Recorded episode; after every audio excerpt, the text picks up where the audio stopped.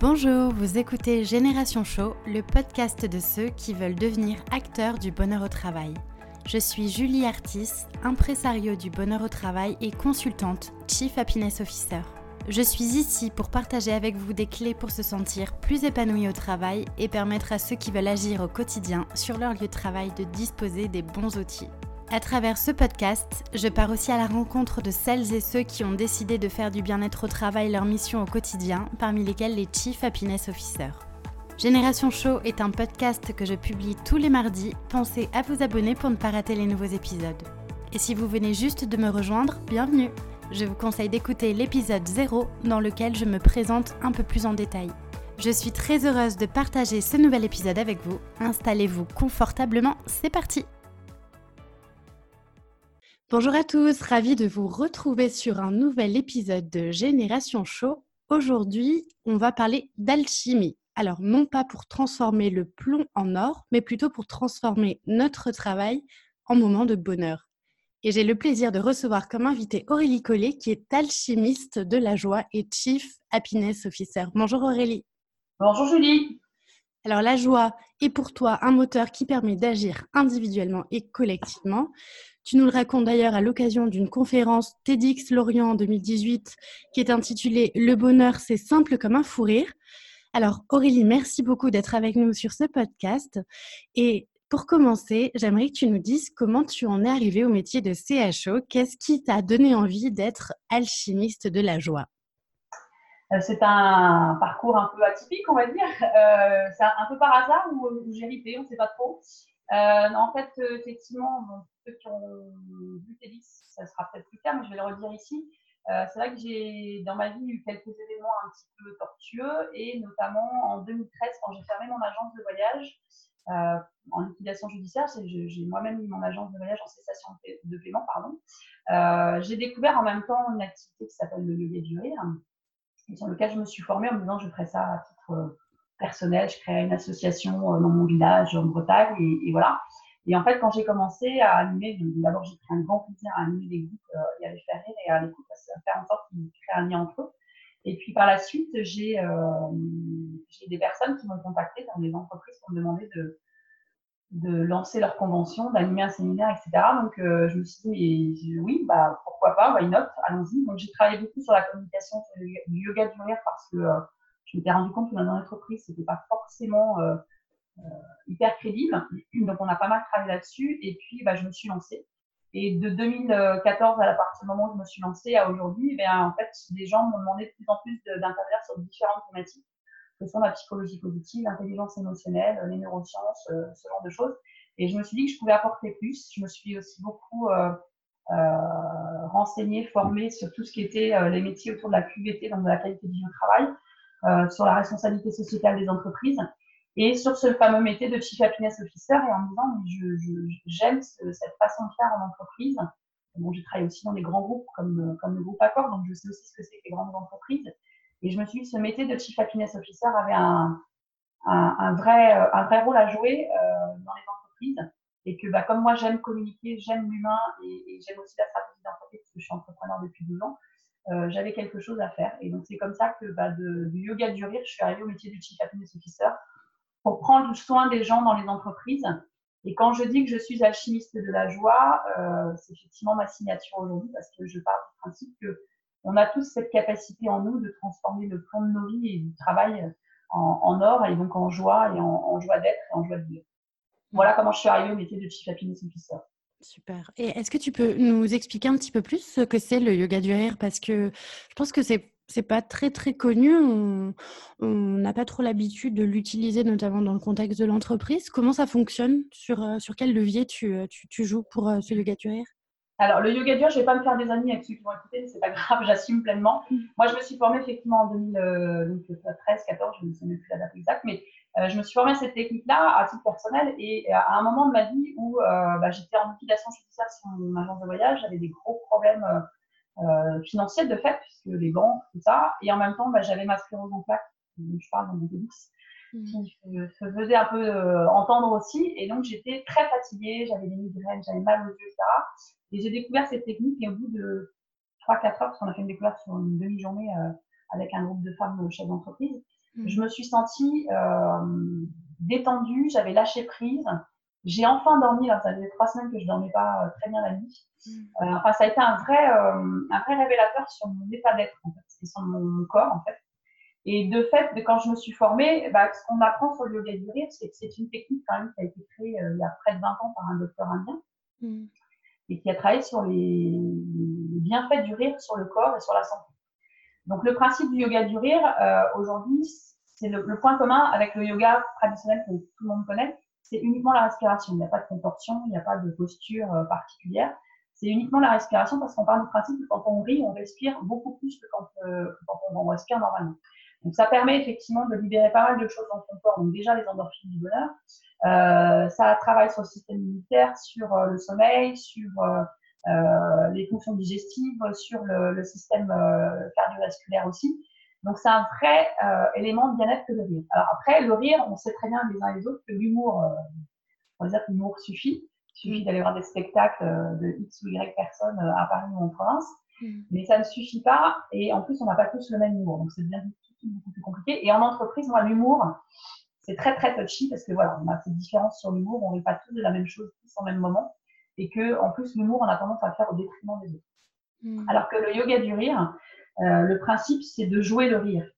Hmm. Euh, comme si on était des acteurs euh, sur des, films. voilà, il faut rire sur comment tous les, tous les acteurs, sur les Valérie Mercier et autres acteurs français ou américains, quand ils ont une scène de rire à, jouer, ils ont rarement une histoire drôle dans la tête, mais en tout cas, ils se souviennent de quelque chose les fait rire et ils se mettent à rire sur commande. Le yoga du rire, c'est exactement la même chose, sauf que pour faciliter ce rire joué, on va mettre les gens en mouvement euh, autour de jeux, de danse, de chants, euh, et on va simplement faire en sorte que les gens retrouvent leur âme d'enfant pendant une heure. Et euh, le rire joué au départ devient un rire naturel, on finit par avoir des crises de rire vraiment importante. Moi, je sais que la première fois, bon, j'étais un peu surprise, c'était la première fois, on est toujours très surpris. On s'attend pas, on s'attend à des choses, mais pas forcément ça. Mm. Donc, on est très sur la réserve. On a peur du regard de l'autre, du jugement de l'autre. Le groupe fait qu'à un moment donné, on oublie. Mais la première fois, on est un peu dans la, dans la retenue. Et la deuxième fois, comme on sait à quoi s'attendre, on y va beaucoup plus franchement. Et moi, la deuxième fois que j'ai testé ça, je riais et je pleurais à la fois parce que j'étais dans un tel lâcher. Ça m'a fait un bien fou, en fait. Et, je suis adepte de ça. Et avec une citation que je garde en tête en permanence, enfin deux citations que je garde en tête en permanence, que je dis à chaque séance. C'est bien heureux celui qui a appris à rire de lui-même parce qu'il n'a pas fini de s'amuser. Mm. Et parce que le yoga du rire apprend à rire de soi-même, justement. Et le deuxième, c'est n'attendez pas d'être heureux pour rire, riez pour être heureux. Et donc, plus on rit et plus on est heureux. Voilà. Mm. Donc, c'est les deux commandements que j'essaie de partager aujourd'hui au du rire et du yoga du rire. Sachant que le yoga du rire en entreprise est un peu mal perçu, parce que je dirais que la communication n'est peut-être pas forcément la bonne aujourd'hui. Euh, quand les gens vont taper des vidéos sur Internet, ils tombent souvent sur des vidéos où ils voient des gens allongés par terre, mm. un peu enchevêtrés les uns sur les autres, en train de rire.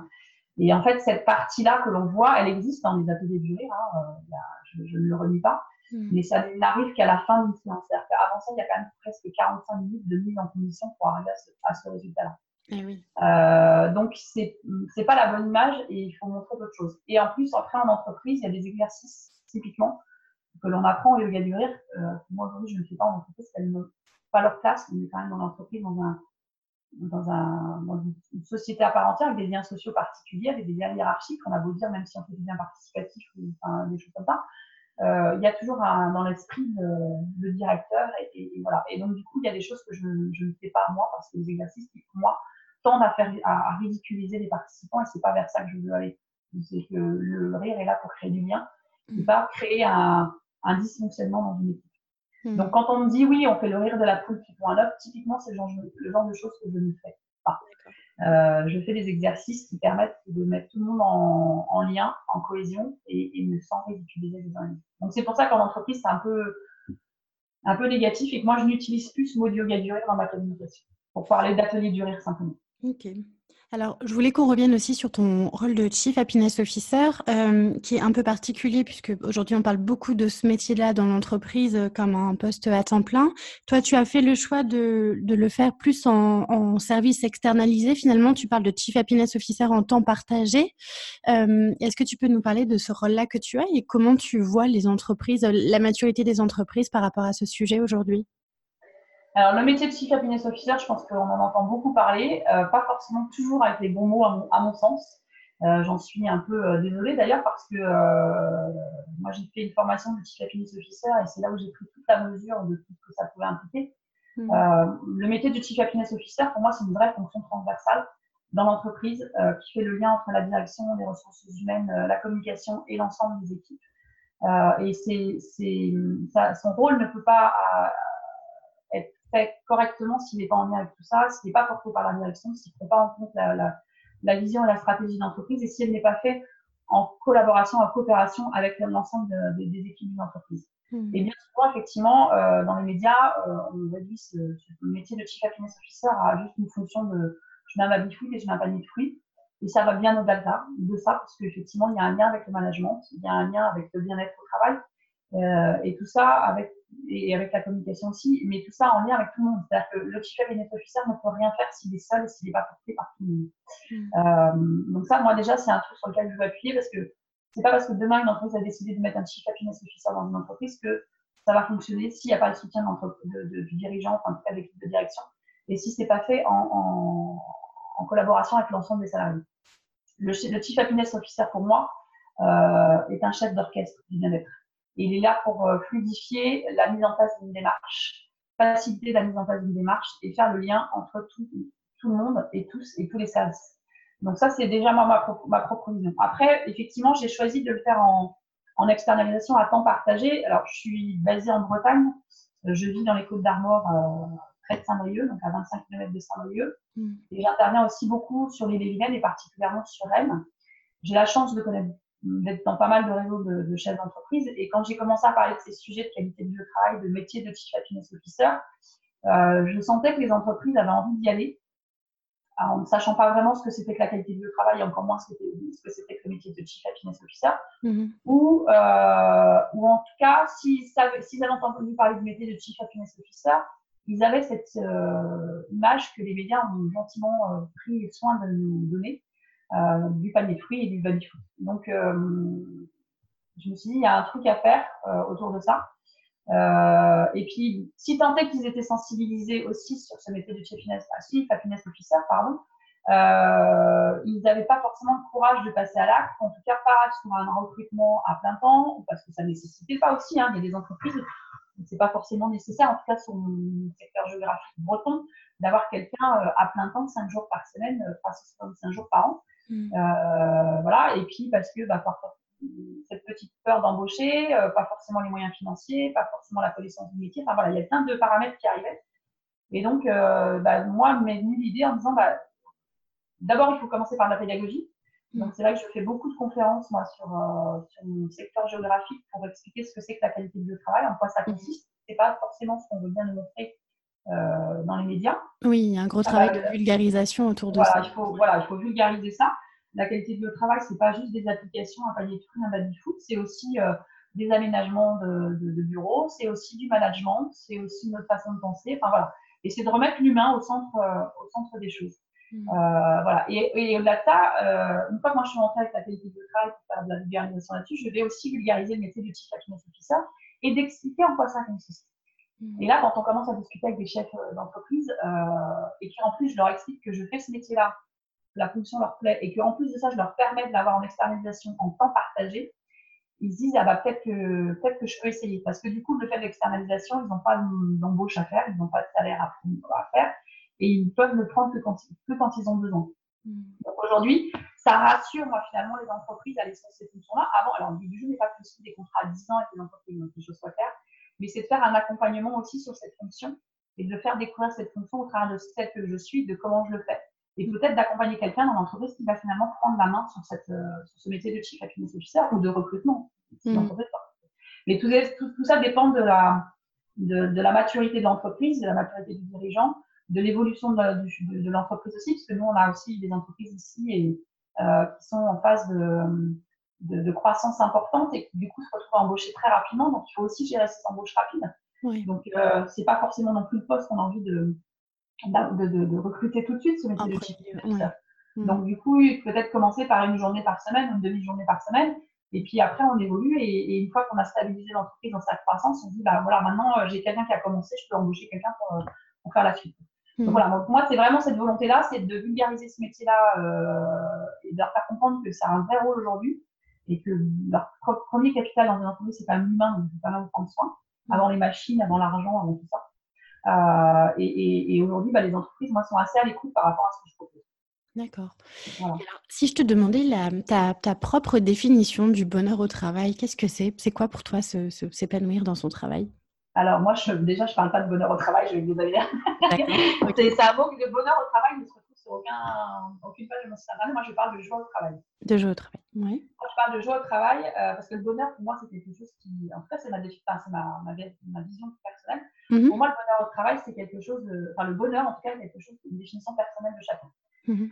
Euh, et c'est donc très subjectif. Euh, et j'ai même tendance à dire que le bonheur, c'est le temps qu'on accorde à sa joie. D'accord. Voilà. Donc c'est pour ça que je privilégie la joie, qui est une émotion et que, l'on peut, euh, que l'on peut euh, cultiver euh, simplement parce qu'il y a des choses qui sont assez communes à tout le monde pour cultiver sa joie, que, que je, je, fais participer notamment dans mes ateliers. Quand on me demande des ateliers sur la joie au travail, c'est ce que je fais, c'est que je les amène juste sur leur âme d'enfant.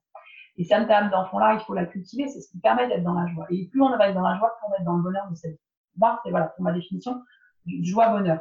Après, au, il y a donc deux semaines, j'étais au forum de la, qualité du travail à Deauville et mhm. j'ai assisté à, il y a eu une conférence justement sur est-ce que le bonheur au travail a sa place, parce que le bonheur a sa place au travail. Euh, nous avions des intervenants complètement différents les uns des autres. Pour une fois, c'était un débat sur le bonheur au travail. Il était absolument pas lisse. Il m'a bien enthousiasmé. Mhm. Et il y a deux choses que, enfin, il y a une chose que j'ai retenue, c'est qu'il y a un dirigeant qui a, qui a, pris la parole et qui euh, a juste dit est-ce qu'il ne faudrait pas poser la question dans l'autre sens? Qui était est-ce que le travail a sa place dans le bonheur? Je trouvais ça assez pertinent aussi. Et, de là, comment est-ce qu'on fait effectivement pour que le travail contribue au bonheur de la personne, sachant que euh, lui partait sur des. il, a, chiffré ça, mais en disant moi je suis dirigeant, euh, mes salariés j'en ai une centaine, ils travaillent 35 heures par semaine, c'est-à-dire c'est 20% euh, de leur temps, etc. Et si je prends la responsabilité de leur bonheur dans leurs 20% de temps de leur vie, qu'est-ce qu'ils font dans les 80% qui restent Donc, je trouvais que la question est assez pertinente par rapport à ça. Euh, voilà. Et au vu de tout ce que j'ai entendu et, reçu, effectivement, le, le, bonheur au travail, si on utilise ce mot-là, c'est d'être dans l'épanouissement au travail, d'avoir du sens au travail, d'être bien au travail. Hmm. Et moi, j'ai noté une phrase à la fin de cette conférence qui, est, qui était que bien-être au travail ou être bien au travail, c'était de trouver de la joie au travail.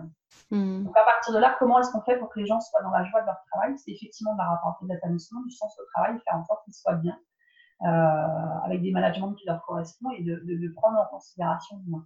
Et à partir du moment où, on est, la, la, la, le travail devient de la joie et que ça ne devient pas une corvée, que ça ne devient pas quelque chose de réverbatif, on va contribuer au bonheur de la personne.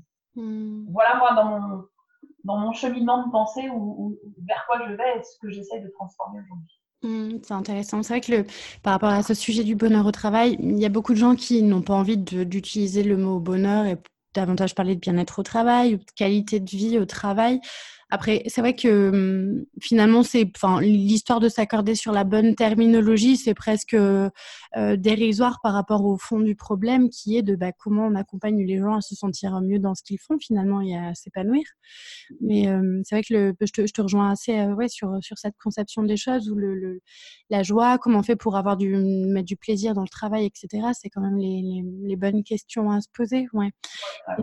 Est-ce que, est que du coup, pour toi, euh, il y a des leviers particuliers à actionner justement pour favoriser plus de joie dans son travail au quotidien? Est-ce que tu as des petits euh, tips à nous donner?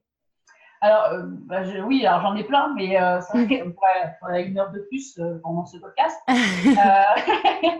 vrai que moi, la façon dont je transmets la joie au travail, effectivement, le, principal outil, c'est le rire. Je pense que tout le monde a bien compris avec ce que j'ai raconté avec le yoga du rire. Oui. je suis quelqu'un qui aime rire, hein, ça c'est une certitude. Et je, plus je pratique ce yoga du rire, plus je ris et je ris de tout et n'importe quoi. je mets de l'humour et du rire sur des choses où les gens ne sont pas toujours très ouverts pour le faire. Euh, voilà, je vais juste donner une chose par rapport au rire. Il faut savoir une chose, c'est que quand on joue le rire, quand on décide de jouer le rire sur commande, euh, le cerveau ne fait pas la différence en fait, entre un rire joué qu'on décide de faire et un rire naturel qu'on partage entre amis, en famille. Euh, voilà. Et donc, il va sécréter les mêmes endorphines du bonheur. Mmh. Et les ocytocines et la sérotonine, etc. Donc, à partir de là, quand on a compris ça euh, et qu'on s'entraîne, parce que le rire, c'est comme le footing, hein, plus on, on rit, plus ça devient facile, le footing s'arrête. Ah oui, vraiment facile. Ah oui, oui. Enfin, moi, je sais que euh, je démarre beaucoup plus facilement à, rire aujourd'hui, puisque je pratique depuis 4-5 ans, qu'avant où je riais déjà, j'étais déjà une bonne vivante, et j'étais plutôt enthousiaste, et j'avais voilà. Mais c'est vrai qu'aujourd'hui, je suis capable de démarrer du rire comme ça sur un tapon noir. On l'a fait d'ailleurs pour une QVT euh, lors de la première soirée, euh, nous étions deux animatrices yoga du on ne se connaissait pas et on a discuté. Et une tierce personne nous dit mais ça fait comment quand on veut euh, quand on veut rire sur commande Et là, on s'est mis à rire sur commande pendant toutes les deux en même temps. Et après, on, est, on avait dix personnes autour de nous qui ont ri de façon très naturelle parce qu'elles nous ont vu rire aussi. Donc c'est ça aussi qui est intéressant, c'est que ça crée vraiment un, un, lien fort. Donc moi, mon premier type, c'est ça, c'est de cultiver le rire. Et je suis capable, moi, le matin, quand je me lève et que je ne suis pas en, en énergie euh, hyper positive de me mettre à rire devant ma glace. Voilà, il faut le savoir. Ou de me mettre à rire dans ma voiture parce que euh, on m'a fait une de poisson, parce que je suis dans les bouchons, ou parce que je mm. reste humaine, hein, j'ai quand même des émotions euh, mm. moins positives de temps en temps. donc, voilà. Donc je dirais cultiver le rire le plus possible. Donc ça veut dire effectivement essayer de décider de rire sur commande, mais après voilà, oublier tout ce qui est négatif en information. Ça, je pense que je vais rien apprendre à personne. Et regarder des films avec de, rire, euh, aller voir des, humoristes. Dieu sait qu'il y en a plein des humoristes et je vais pas donner de nom, mais j'en aurais pas à vous donner qui font rire. Euh, voilà. Euh, donc le rire pour moi c'est tout important. Après l'outil principal et individuel qu'on peut avoir aussi pour, pour être épanoui de travail, c'est de se connaître soi-même. Hmm. Donc c'est un gros travail personnel à avoir aussi, mais c'est vrai que quand on se connaît et qu'on sait ce qui nous plaît, ce qui nous fait vibrer, ce qui nous fait nous sentir bien au quotidien, je dirais alors, on va me dire, oui, c'est compliqué dans le contexte actuel, etc. J'entends cet argument, mais quand on connaît tous ses talents, ses capacités, ses qualités, qui fait qu'on se sent bien et qu'on se sent à sa place, euh, essayons d'aller vers ça. Euh, donc, les managers, faites en sorte d'utiliser vos salariés dans ce qu'ils sont euh, le mieux à même de faire et, et, arrêtez de les, de les, réduire à ceux sur quoi ils sont moins bons. Hmm. C'est pas eux, en fait. Donc, aller vers ce qui va bien et, et chacun individuellement on devrait aller vers ce qui nous fait vibrer, ce qui nous plaît et ce, qui, pour le quoi on est fait en fait. Mmh. Euh, donc voilà, donc ça c'est, la base. Après, euh, euh, moi je suis très autour de la joie mais sur, et sur le rire, mais il y a aussi, moi j'essaye aussi de, de, faire comprendre aux gens que ils ont, une fois de plus, leur cerveau ne fait pas la différence entre vrai et faux. Mmh. Donc, quand ils ont une réunion importante dans laquelle ils doivent rentrer, que c'est stressant, etc., prendre une minute ou deux euh, pour fermer les yeux et se reconnecter à une émotion euh, de joie qu'on a pu ressentir euh, dans le passé, que ce soit je sais pas, une fête de famille, une soirée entre amis, etc., et se reconnecter à tous ces moments de, à tous ces moments de joie qu'ils ont partagés, et, que ce soit au travers de leurs cinq sens, en fait. Mmh. Donc, les sons qu'ils ont pu entendre, les odeurs qu'ils ont pu ressentir, les, les, les, les, décors qu'ils ont pu voir, les gens qu'ils ont pu voir, les expressions qu'ils ont pu voir, et faire en sorte que le cerveau soit vraiment reconnecté à tout ça. Et à partir de là, le cerveau va repartir sur des endorphines du bonheur et sur des émotions positives. Mmh. Donc voilà, donc moi, c'est des petits tips que j'utilise à titre perso euh, dans le quotidien. Beaucoup en ce moment, je suis très fatiguée, je suis euh, à droite et à gauche, et donc il faut que j'arrive à me recentrer et beaucoup des énergies pour, euh, pour, pouvoir animer les conférences et les ateliers que j'ai en ce moment. Mmh. Et, et c'est ce qui m'emmène, moi, sur cette, sur cette, joie et sur le bien-être au, quotidien et ce que j'aime faire. Mmh. Mais ça, me, ça, me, ça, me, fait penser que finalement, voilà, c'est ça, le, de se sentir bien déjà dans son travail, c'est pas, c'est pas attendre finalement de, de l'environnement extérieur qu'on mette en place de bonnes conditions, mais ça part d'abord de soi et de se dire, bah, déjà moi en tant que personne, comment je vais faire pour euh, faire switcher mon cerveau finalement dans un état d'esprit euh, positif et, euh, et, et peut-être des fois, comme tu dis, bah, il faut, il faut commencer par se forcer, s'entraîner, se faire un peu violence finalement pour que après finalement ça se fasse naturellement. Alors, si tant fait que ça soit de la violence, oui, parce que c'est se faire du bien. Donc, euh, donc voilà. Non, après, effectivement, je suis d'accord avec toi. Moi, c'est ce que j'explique aussi dans mon thème, mais euh, moi, j'ai compris une chose dans la vie et, par rapport à mon parcours de vie perso et, et, pro, c'est que, euh, que je, l'ai pratiqué sans, sans, avoir mis de mots dessus pendant toutes ces années-là, mais à chaque fois que j'ai voulu changer quelque chose, que j'ai subi quelque chose de, de, de difficile, j'ai bien pris conscience que c'est moi qui choisissais ce que je voulais vivre et comment je voulais vivre. Mm. vivre. Euh, moi, je, je, il y a une loi de psychologie qui dit que c'est la loi de psychologie 90 qui dit que ce ne sont pas les événements qui ont un impact sur nous, c'est la, la, le choix euh, de l'attitude qu'on va avoir. Mmh, de comment tu veux vivre l'événement. Comment tu veux vivre l'événement. Oui. Donc moi, quand effectivement on m'annonce que j'ai sclérose en plaques, sur le coup, évidemment, j'ai vécu de la colère, de la tristesse, euh, voilà, j'étais pas bien. Mmh. Mais avec le temps, j'ai appris, qu'est-ce que je fais de ça, en fait? Et aujourd'hui, je remercie la vie de m'avoir donné cette expérience d'impact parce que c'est ce qui me permet d'être ce que je suis aujourd'hui. Mmh. Dans le travail, c'est aussi possible, c'est compliqué, mais c'est possible. Moi, je l'ai vécu. Euh, je vous donne juste une anecdote. En 2004, euh, je me suis bien fâchée avec mon patron d'époque. Dans, une petite entreprise, mais je me suis bien fâchée avec lui parce que euh, c'est là où je sais aussi que je suis pas arrivée par hasard ce que je fais aujourd'hui, parce qu'il m'a reproché de, ne pas laisser mes problèmes personnels à l'extérieur du bureau. Bureau. Je venais faire ma grand-mère dans les trucs de succession. Mon grand-père n'était pas bien. Mm. ma, ma, maman était aussi déjà malade. Mm. Donc forcément, on n'est pas tout le temps disponible à 100% quand on dit ce genre de choses. Et on s'est vraiment beaucoup, beaucoup engueulé tous les deux. Et en plus, il me reprochait de parler jusqu'à 20h le soir. voilà. Et euh, du coup, j'ai pris la décision euh, de négocier mon départ euh, sans avoir prévu quoi que ce soit derrière. C'est-à-dire que j'ai négocié mon départ, mes trois mois de préavis non effectués, payés. Bon, évidemment, j'ai eu ce luxe-là. Mm. Et je suis partie, je n'avais pas fait mon CV, j'avais aucune aide de motivation. J'ai dit pendant trois mois, je ne fais rien. Je prends trois mois pour moi. Ma maman était, ce que je ne savais pas à l'époque, était c'était son dernier, c'était au mois d'octobre, c'est arrivé, c'était son dernier euh, Noël avec nous. Donc, du coup, euh, il n'y a jamais de hasard, mais du coup, ça m'a permis de me, concentrer. De passer du temps. J'ai passé du temps avec elle, donc de, de, m'occuper de Noël pour me frère et avec ma maman. Hmm. Et, du coup, euh, j'ai pris trois mois sans rien. Alors, elle, elle était stressée. Hein. Je venais d'acheter un appartement. enfin, bon, voilà, on oui, on pas compte, etc.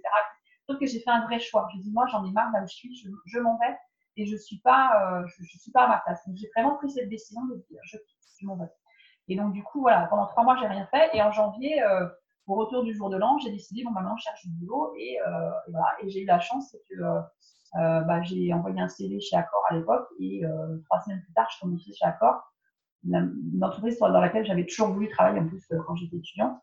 Donc, euh, donc, voilà, donc je, je, je reste persuadée qu'on est tous acteurs de nos vies, que ce soit pro ou perso, hein, parce que pour moi, il n'y a pas de distinction entre les deux, et que dans sa, dans sa vie professionnelle, si on veut vivre des choses positives, alors moi, il faut un management aussi qui soit ouvert à ça, mais ça commence par, par chacun de soi en fait. Le mm. bonheur, euh, enfin le bonheur, la joie, euh, le bien-être commence par, euh, par un choix individuel et après ça on peut influer sur un choix collectif. Oui, complètement. Je suis, je suis 100 fois d'accord avec ça. Euh, alors, comme tu le sais, le, podcast s'appelle Génération Show pour l'acronyme du coup Chief Happiness Officer. L'idée, c'est de voilà donner aussi les clés aux personnes qui veulent devenir Chief Happiness Officer et acteurs du bien-être euh, dans le monde du travail. Est-ce que tu aurais euh, un conseil à partager à ceux qui veulent se mettre en marche et semer des graines de bonheur, d'épanouissement, de joie dans les entreprises? Je dirais qu'il faut être passionné par l'humain avant tout. Mm. Euh, parce que si, si on ne s'intéresse pas aux gens et qu'on n'est pas à l'écoute des gens, c'est quand même pas forcément le métier le mieux adapté, enfin, je pense. Oui. Euh, moi, je sais que j'adore rencontrer les gens, j'adore partager avec les gens et c'est ce qui me motive de plus en plus. Quand j'étais dans le tourisme et que je créais des voyages, j'étais déjà à l'écoute des gens et au bonheur des gens. Euh, mais voilà, moi, je, le premier conseil, c'est que posez-vous la question est-ce que vraiment l'humain vous intéresse Est-ce que toutes les parce que l'humain en même temps est tellement riche et tellement de, de facettes euh, positives et négatives. Est-ce que vous êtes vraiment apte à gérer ces facettes-là? Parce qu'il y a des fois où c'est très bien, c'est très sympa, c'est très chouette. Puis il y a des moments un peu plus difficiles, faut pas me le dire aussi, parce qu'on peut se retrouver aussi en tant que chapitre officer à écouter des personnes qui dans l'entreprise sont dans un mal-être aussi, euh, parce que tout n'est pas parfait en un traitement de doigt et d'un coup de baguette magique. Mmh. Donc, donc voilà, donc ça c'est vraiment la question à se poser. Et, et l'autre chose que je, sur lequel je, je voudrais appuyer, c'est ne faites pas ce métier-là parce que c'est à la mode. Oui, oui. C'est pas un métier à la mode. Euh, on a eu aussi cette mode-là à l'époque des community managers. Mm. Euh, on a eu tout et n'importe quoi au démarrage. Je pense que là, on touche l'humain, on touche pas les réseaux sociaux. Mm. Donc, on peut pas faire tout et n'importe quoi. Oui, complètement. Tu fais bien donc, euh, donc, il faut le faire avec beaucoup de bienveillance, beaucoup d'empathie, mm. d'écoute et en même temps avec une vraie joie de vivre et une, vraie authenticité aussi. Une authenticité, voilà, et une vraie passion pour l'humain. Mmh, ouais, super.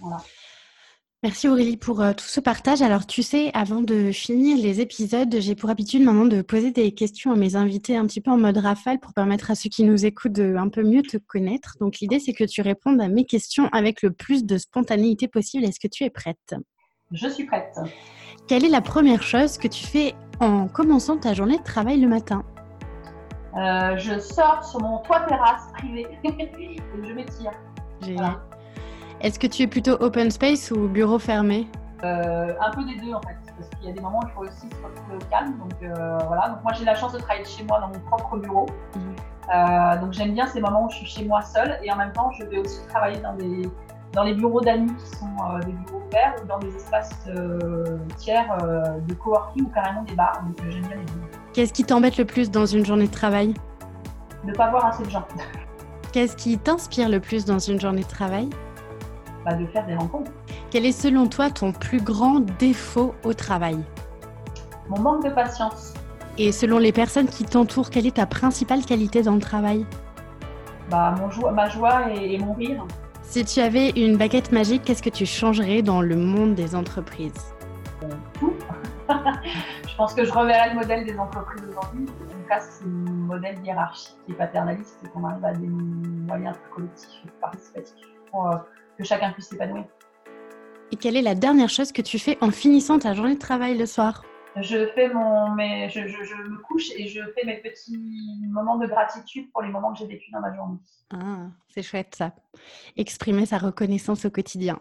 C'est ça, exactement, parce qu'en plus ça permet d'être dans une énergie positive pour s'endormir et ça évite de ressasser ce qui mm. aurait pu mal se passer. Voilà, on se concentre sur le positif toujours.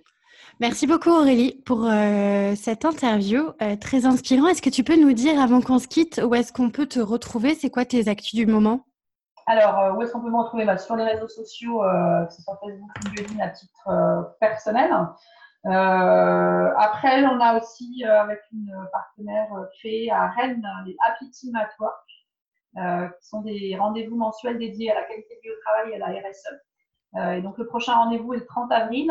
on est un peu sur liste d'attente, donc vous pouvez venir. Et sinon, on en a un autre. Alors, le 30 avril, pardon, c'est sur la présentation de trois outils euh, qui peuvent euh, aider dans une démarche de qualité du travail. Mmh. Là, vous retrouvez le lien sur Bright notamment, ou sur le groupe LinkedIn de la Team Network.